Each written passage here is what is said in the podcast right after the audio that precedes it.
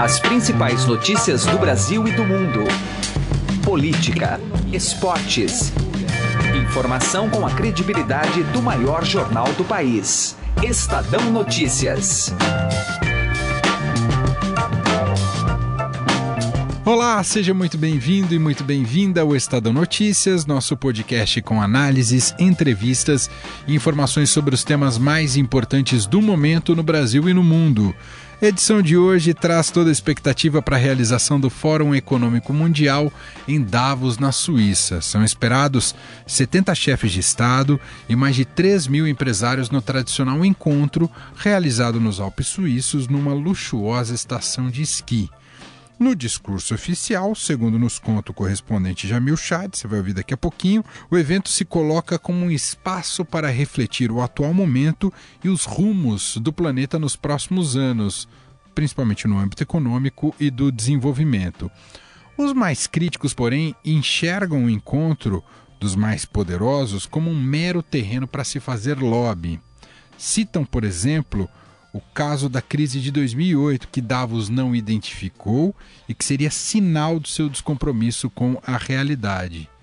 Além disso, o que esperar da participação do presidente Michel Temer neste ano? Há um grande interesse, revela Jamil Chad, pelos horizontes eleitorais que se colocam no país neste ano de 2018, especialmente para se buscar um entendimento sobre investir ou não no Brasil num futuro próximo. Confira ainda nesta edição um bate-papo com o repórter Ricardo Brant, que está em Porto Alegre e conta como estão os preparativos para o julgamento da apelação de Lula no Tribunal Regional Federal da Quarta Região, amanhã na capital gaúcha. E este é o mesmo assunto que move a coluna de Andresa Matais, editora da coluna do Estadão. Segundo ela, a ida de Lula à cidade é estratégica quer tentar atrair mais apoiadores, já que a mobilização estaria abaixo do esperado. Estes são os temas de hoje do Estado Notícias que você pode assinar e ouvir via iTunes e aplicativo no Android. E também pode seguir nas plataformas de streaming Deezer e Spotify. Estamos nas duas. E em ambas, basta procurar pelo nome do programa na busca e passar a acompanhar todas as nossas publicações. E para mandar o seu e-mail para a gente, podcast@estadão.com. Ouça e participe. Estadão Notícias. Coluna do Estadão, com Andresa Matais. O nosso contato agora é com Brasília, com a editora da coluna do Estadão, Andresa Matais. Olá, Andresa, tudo bem com você? Oi, Emanuel, tudo bem? Oi para todo mundo. Claro que todas as atenções, Andresa, nessa semana estão voltadas para o julgamento de amanhã do recurso do ex-presidente Lula no Tribunal Regional Federal da Quarta Região de Porto Alegre. Hoje, o presidente Lula vai à capital gaúcha justamente se encontrar ali com os manifestantes. O que, que a gente pode esperar de toda essa mobilização que tem sido tratada quase como o final de Copa do Mundo, Andresa? Pois é, Manuel, o presidente Lula está precisando ir a Porto Alegre para tentar atrair mais público ali, né? Porque o PT está vendendo que vai ter muita gente, já falou até em vai ter que matar gente para poder prender o Lula, né? Fazendo toda essa expectativa em torno do julgamento para fazer uma pressão ali nos desembargadores e isso não está é, se retratando na, na realidade. Né? O, o número de pessoas que estão indo para Porto Alegre não é tão grande quanto o número que está sendo divulgado pelo PT. Então, a ida do Lula para Porto Alegre hoje, a informação que a gente tem é que ele não vai ficar para o julgamento, é, ele, vai, ele vai hoje para lá e depois ele volta para São Paulo e não se sabe ainda se ele vai assistir o julgamento em São Paulo ou em São Bernardo, mas enfim, ele não, fica lá, não ficaria lá em Porto Alegre. Melhor não ficar, né, Manuel? Depois uh, eles decidem pela condenação, ele já está ali mesmo, né? Vai que já decidem aplicar a pena. Então, melhor ele estar tá um pouco longe. Mas, enfim, talvez seja importante essa saída dele é, para Porto Alegre hoje, é, foi calculada, né? É, para tentar atrair mais gente, né? Porque você sabe que as pessoas vão saber que ele vai estar tá lá, então é possível que mais gente vá para lá para ver o ex-presidente Lula, que, que tem aí um público muito cativo. É, essa pressão é, sobre os desembargadores é, pode funcionar é, de uma forma negativa ou, ou, positiva, né? A gente vai saber ali no resultado do julgamento. É muito difícil fazer uma análise assim sobre o resultado, mas as apostas é, estão ganhando hoje é, as apostas é, pela condenação do ex-presidente Lula, pela condenação unânime do ex-presidente Lula. É, é, isso que está se falando muito aqui em Brasília, é, que deve ser o resultado. No ano passado, é, se falava que seria 2 a 1 um, né? Quando há divergência ali entre os votos, cabe recurso. Né? Cabe mais um tipo de recurso, né? Exatamente. Dos embargos um tipo infringentes, né? Exatamente, que não é um palavrão, né? é, então, no caso do, do ex-presidente Lula, ele poderia ter aí esse, esse, recurso, mas se for uma decisão unânime, não. Então, a defesa é, do ex-presidente Lula vai trabalhar para não haver ali uma decisão unânime. Agora, não se sabe né, que tipo de é, reação os juízes vão ter, essa pressão toda que eles vão receber. O Ministério do Desenvolvimento, do, do, do ministro Raul Jugman, da Defesa, é, não está acompanhando. É, eu conversei com o ministro Raul Jugman, ele disse que não, o Ministério não vai acompanhar, não vai mandar lá as Forças Armadas, nada disso. É, mas a ABIN, né, que é a Agência Brasileira de Inteligência, está acompanhando e é natural que o faça, porque ela tem que dar esses informes né, para o governo. E o que a gente apurou na, aqui na coluna do Estadão, Emanuel, que é, é uma, mobiliza uma mobilização dentro do previsto, nada de excepcional. Então eles não estão achando não é que vai haver assim uma, uma paralisação, né, geral ali do, do, do, da cidade por conta do julgamento. Muito bem, essa é a Andresa Matais, editora da coluna do Estadão, que volta a bater um papo com a gente aqui no podcast amanhã com mais destaques do, da política e principalmente da expectativa para esse julgamento do ex-presidente Lula. Muito obrigado, Andresa. Um abraço. Um abraço para todo mundo. Tchau, tchau. Daqui a pouco, ainda nessa edição do programa, a gente vai a Porto Alegre para colher mais informações sobre o julgamento de Lula. Fique ligado. Estadão Notícias. Destaques internacionais. A gente vai agora a Genebra, na Suíça, bater um papo com o correspondente do Estadão, Jamil Chad. Tem uma semana bastante atribulada, porque a caravana comitiva brasileira chega à Suíça para participar do Fórum de Davos. Tudo bem, Jamil? Salve, Emanuel. Salve. Aqui um dia, claro, agitado, como você disse, com uma caravana é, enorme de empresários e, claro, de membros do governo brasileiro. É verdade.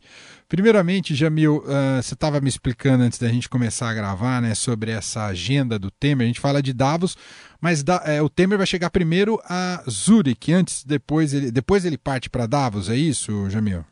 Exatamente. Nessa terça-feira ele chega a Zurich, fica em Zurich, dorme inclusive em Zurich de terça para quarta-feira e na quarta-feira pela manhã ele então sobe até a montanha, sobe até a estação de Davos e lá permanece o dia inteiro eh, justamente com a, a, delegação brasileira, mas também, e isso é o principal objetivo, com os empresários estrangeiros para vender essa, pelo menos o que ele diz, essa nova imagem do Brasil, o Brasil que voltou, segundo ele, e, é claro, uma agenda bastante completa durante toda, todo o dia da quarta-feira e na mesma quarta-feira pela noite, então ele retorna para Zurique e dorme, Emanuel, de novo em Zurique antes de embarcar na quinta-feira já para o Brasil. Agora, Jamil, me conta uma coisa, antes até de entrar em qual vai ser, que deve cercar a agenda aí do Temer, inclusive na, nos discursos e também no relacionamento com a imprensa. Geograficamente, só explica para a gente como é que é Davos, onde ela fica, ela está próxima, então, pelo que você contou aí para a gente, está do lado de Zurich, é isso, Jamil? Não é tão do lado, mas vamos dizer assim, é na, na, na área. São duas horas de trem de Zurich. É, é uma, é um, esse é, é, é a parte leste da Suíça, é quase já é, indo, vamos dizer assim, em direção à Áustria.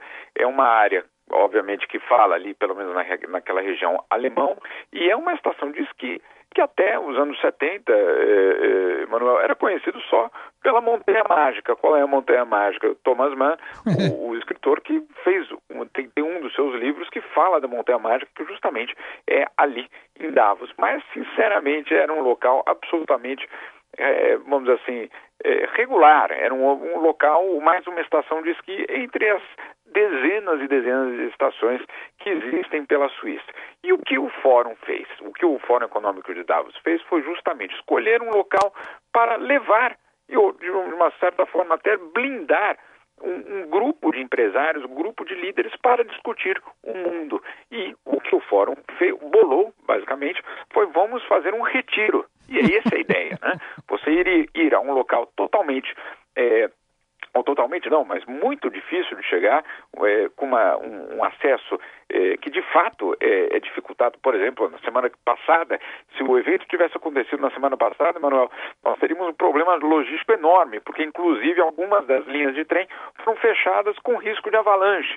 Então você tem de fato uma situação em Davos que é um isolamento. Para quê? Para pensar o um mundo, para avaliar até que ponto novas ideias podem surgir. Essa é a parte oficial. A parte extraoficial é, obviamente, é, a, e principalmente os críticos de Davos apontam que o fórum nada mais é do que um grupo, um grande grupo de lobby que faz, obviamente, o seu trabalho em prol ou defendendo uma certa visão de mundo. E aí, claro, essa é um dos embates, uma das imagens de Davos no mundo, que é aquele grupo é, de ultra ricos que chegam de helicóptero é, numa estação de esqui de luxo para discutir o futuro do mundo é, entre eles. Agora, Jamil, então isso significa que esses líderes, esses empresários não serão nem um pouco incomodados com protestos, ah, com manifestações de sangue dos, dos, contrários, isso eles terão vi, vida na, na, na, boa, na paz aí no alto da montanha, é isso, Jamil? Exatamente, Emanuel, na paz, porque de fato o acesso a Davos, as, as, as, as estradas e a linha do trem, elas ficam praticamente fechadas, você só pode passar em algum, alguns dos trechos, mesmo se você tiver eh, algum tipo de credenciamento. O governo suíço gasta, cada edição do fórum, quase 10 milhões de dólares só na segurança desses três dias, ou seja, é algo é, bastante é, forte em termos de segurança. Por quê? Porque, claro, você tem ali, imagine, só nesses próximos dias, Emanuel, nós teremos ali 70 chefes de Estado. Né? É, não é qualquer local que recebe, de repente, 70 chefes de Estado. Não só isso, recebe também 3 mil empresários. Eu insisto, não, não, não são pequenos e médios empresários, são são os representantes das maiores empresas do mundo. Então você tem, obviamente, uma reunião é, muito especial, uma reunião que, claro, é, traz ali as pessoas que basicamente tomam as decisões no mundo, mas você tem, claro, do outro lado, as críticas apontando que, de fato, por exemplo, Davos jamais conseguiu prever a crise econômica que eclodiu em 2008. Né? É, ninguém ali falava disso quando de repente essa crise assolou o mundo, gerou tudo que a gente conhece, quebra do Lehman Brothers, bancos, etc. E de repente você tem uma situação bastante desconfortável para o fórum. O fórum e o pessoal do fórum é, nunca desconfiou também, por exemplo, do chefe da Enron. Você lembra muito bem dessa história, né? Nos Estados Unidos, ele era inclusive um dos, vamos dizer assim, é, é, principais é, é, palestrantes do fórum por anos e de repente estava envolvido numa mega fraude. E aí voltando ao Brasil, nós temos, por exemplo, Marcelo Odebrecht como co-presidente do Fórum de Davos para a América Latina por anos e também nenhuma pergunta feita. Então, tem, Davos tem esses dois lados bastante é, intrigantes. Né? De um lado, você tem, sim, aqueles que tomam as decisões, que direcionam o mundo de uma certa forma, e de outro lado, você tem aqueles que, de vez em quando, é, são notícia por outros motivos e não pelas suas, vamos dizer assim, é, descobertas ou inovações. E se, se, a promessa se confirmar de fato, Jamil, a presença do, digo promessa, porque tudo indica que ele deve participar de fato, a presença do Donald Trump vai significar o que para esse fórum econômico, hein, hein Jamil? É, isso eh, vai ser um grande momento. Ele, ele está sendo convidado para encerrar o fórum, para fazer o último discurso do fórum. É, e aí tem várias histórias curiosas, viu, Manuel? A principal delas é de que durante a sua própria campanha eleitoral nos Estados Unidos, é, os seus chefes de campanha usavam justamente Davos para mostrar o mundo que é, pelo menos Trump não representava. Né? Ele lembra, você lembra muito bem na campanha, ele, ele, ele se apresentava como uma pessoa que não era do establishment, né? que não era da elite que governava o país e que, portanto, ele tinha uma relação muito mais direta com o povo. E aí ele dizia que justamente Davos era aquele local onde a elite desconectada do mundo, essa era a palavra que ele, ele utilizava, se reunia para uma grande festa. É, obviamente mudou muito, porque ele vai participar do evento, e a grande pergunta que todos se fazem é, até, é qual é o discurso que ele trará para Davos, o que é que ele vai dizer. É, ele vai dizer que de fato chegou a hora de mudar e chegou a hora de reconectar com as pessoas, ou é mais um ato populista do presidente americano? Né? Então, obviamente, é a grande é a grande notícia da semana é a presença dele, é, provavelmente no último dia, mas é, com várias outras questões. Eu dou, dou um, um, um, exemplo. É, até que ponto o discurso de Trump vai ser bem aceito ou bem recebido entre empresários que, claro, é, ou pelo menos teoricamente, têm uma outra visão de mundo, uma, um mundo talvez mais aberto.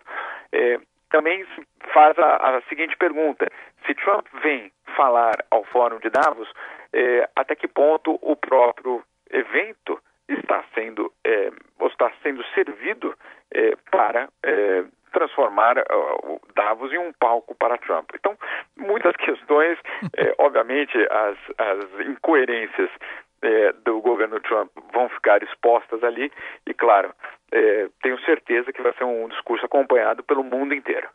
Agora, colocando em proporção, e eu acho que você melhor do que ninguém pode dar essa dimensão para a gente, Jamil, o que significa a presença de Michel Temer, um presidente que mal tem um ano de governo, metido em, em diversas encrencas, uh, com uma pauta reformista que não consegue se concretizar e participa desse fórum econômico. Qual é o nível de protagonismo do Temer em Davos?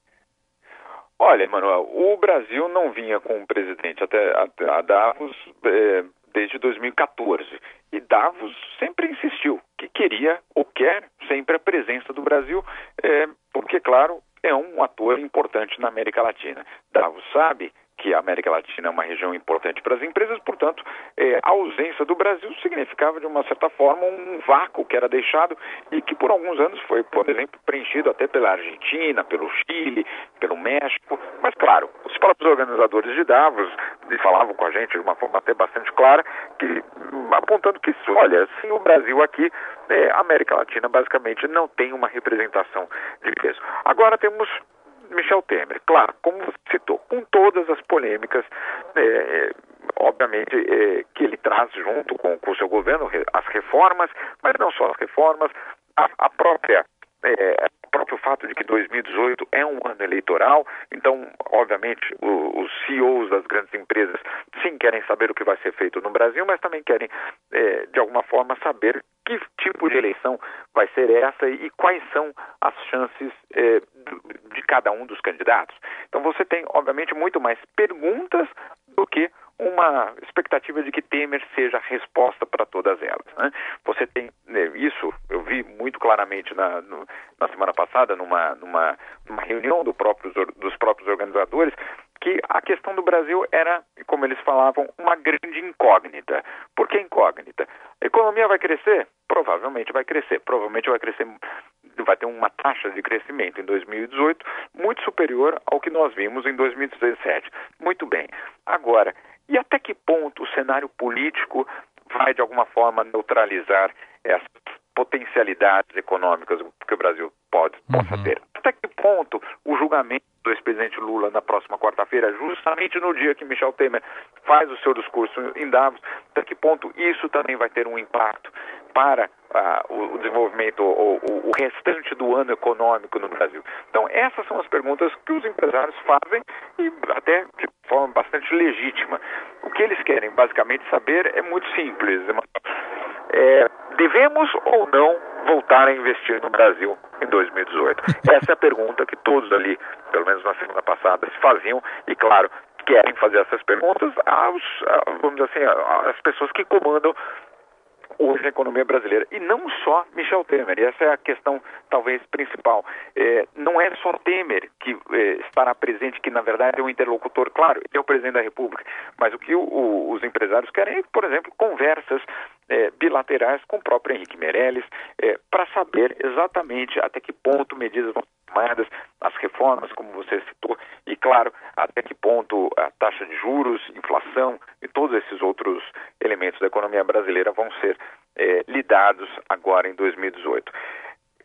Para resumir, incógnita. Essa é a palavra que, pelo menos, eu ouvi na semana passada entre os organizadores sobre o que será do Brasil em 2018. É verdade. Tá aí Jamil Chad, que vai estar tá lá junto da comitiva do Brasil, dos empresários, dos membros do governo do presidente Michel Temer, do próprio Temer, a partir desta quarta-feira em Davos, com o presidente já chegando nesta terça-feira. Jamil, desejo uma ótima cobertura para você ao lado carrapato do Temer. A gente volta a se falar a qualquer momento. Um abraço, Jamil. Um abraço a todos. Estadão Notícias. Agora a gente vai a Porto Alegre conversar com o nosso repórter Ricardo Brant, enviado especial aqui do Estadão, para acompanhar, evidentemente, o julgamento do ex-presidente Lula, do recurso do ex-presidente Lula, no TRF4, será julgado nesta quarta-feira, mais conhecido como amanhã. Brant, está tudo bem com você? Tudo bem, Manuel, tudo jóia por aqui. Temos vários aspectos a serem tratados, Brant. Primeiro, queria uma impressão sua sobre essa chegada de militantes e manifestantes para manifestar apoio ou aqueles que são contrários ao Lula. A, a cidade já está diferente de Porto Alegre ou ainda não aconteceu essa avalanche esperada, hein, Brandt? Não, eu acho que, eu acho que a, a, o efeito não é ainda avalanche, mas eu acho que há um fator novo. É, eu estive a semana aqui toda passada em Porto Alegre e, e percebi que, que assim, já havia na semana passada uma movimentação das forças de segurança no entorno do perímetro ali do, do TRF-4, onde acontecerá o julgamento, e é onde haverá um, um isolamento no, na, amanhã, na quarta-feira. Nesse sentido, uma novidade, mas a chegada dos manifestantes traz algo novo essa semana para Porto Alegre. Os, os, ainda não há um um, uma grande concentração, como naqueles uh, movimentos antigos do PT, mas há, há, já um movimento diferente, quer dizer, os ônibus, as faixas do PT, eles estão concentrados uh, numa região bem ali na, na, na, um cotovelo ali de uma avenida do Guaíba, bem do lado uh, do Parque Harmonia, que fica em frente ao prédio do TRF, então quer dizer, eles estão, eles estão bem próximos do perímetro de isolamento desse entorno do TRF. Então, assim, é um, é um, é um teatro do ar livre, numa área onde, da capital aqui, é, no, no Praia de Belas, onde está todo esse centro administrativo e onde está esse centro de, de justiça do, do, Ministério Público, onde as pessoas também vêm muito para fazer esporte. Então, assim, já há uma movimentação grande de petistas e, e, e a novidade aí de que o Lula virá para Porto Alegre, né? fazer aí uma manifestação. Então, quer dizer, já, já tem um, um movimento diferente. Nessa terça-feira, o Lula é, deve participar de uma, uma manifestação em Porto Alegre, é, coisa que não estava não tava prevista e ele confirma aí. É, acho que tem, tem um estágio novo aí para o julgamento da apelação dele do caso Triplec, Manuel. O Brant, por mais que haja, claro, toda essa mobilização e, por consequência, pressão ao judiciário por parte daqueles que são pró-Lula, né, que fazem parte aí, são da militância do PT em muitos dos casos, mas pela apuração que vocês apresentaram ontem na edição impressa do Estadão, tanto você quanto a Júlia Afonso, o horizonte no TRF4, em termos de, para quem tem esperança de uma decisão favorável, é um horizonte muito difícil, não é, Brant?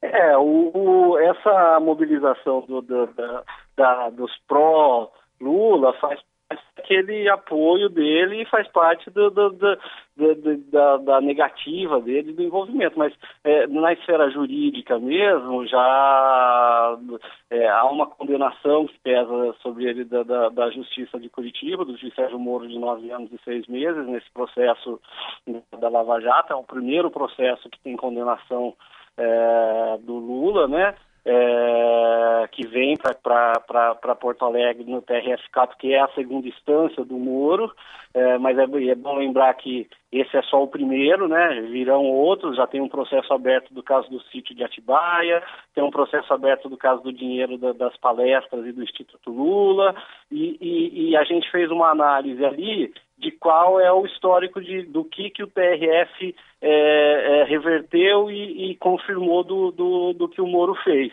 E das 23 apelações de, sen de sentenças, que são revisões daquilo que, das sentenças que o Moro já deu, são 23 sentenças que já foram julgadas, a do Lula no dia 24 será a 24 é, a quarta-feira, amanhã 24, será a 24 apelação de sentença do Moro, é, e só cinco pessoas conseguiram reverter fazer, conseguir absolvição. Então, a chance dele conseguir uma absolvição é, é muito pouca. Assim, eu, eu, eu, entrevistei o assistente de acusação do Ministério Público, o professor criminalista René Aldotti, que faz a acusação junto com o Ministério Público Federal, ele sustenta que para ele tem provas, não só provas materiais, como provas indiciárias dos crimes. O Moro já considerou isso na sentença e é, você tem que saber agora se os três desembargadores, o parecer do procurador da segunda instância aqui, o, o Maurício Lotardo Gerum, que é quem vai fazer, indica pela, pela confirmação da sentença e pede ainda aumento de pena para ele, Lula fez, cometeu crime de corrupção e, e, diferente do que entendeu o Moro, que teria cometido um crime de corrupção e um crime de lavagem, o, o procurador entende que ele cometeu um crime de lavagem e três crimes de corrupção. É, então, assim, a, a, o TRF4 pode confirmar a condenação e pode ainda aumentar a pena de nove anos, né? Agora, pode também absolver o, o Lula, né? Muito bem, tá aí. Esse é o repórter Ricardo Brant, que junto com a equipe do Estadão eh, está em Porto Alegre para acompanhar esse julgamento desta quarta-feira do recurso do ex-presidente Lula. A gente vai, claro, informando tudo por aqui e batendo um papo com eles por lá. Brant, muito obrigado pelas informações. Um abraço, boa cobertura por aí. Obrigado, Manuel. Um abraço a todos. O Estadão Notícias desta terça-feira vai ficando por aqui. Contou com a apresentação minha, Emanuel Bonfim, produção de Gustavo Lopes e montagem de Nelson Volter. O diretor de jornalismo do Grupo Estado é João Fábio Caminoto. De segunda a sexta-feira, uma nova edição deste podcast é publicada. Tem tudo no blog Estadão Podcasts. Lembrando que também estamos na Deezer, assim como no Spotify. É só procurar o programa por lá e mande seu comentário e sugestão para o e-mail podcast@estadão.com. Um abraço, uma excelente terça-feira para você e até mais. Estadão Notícias.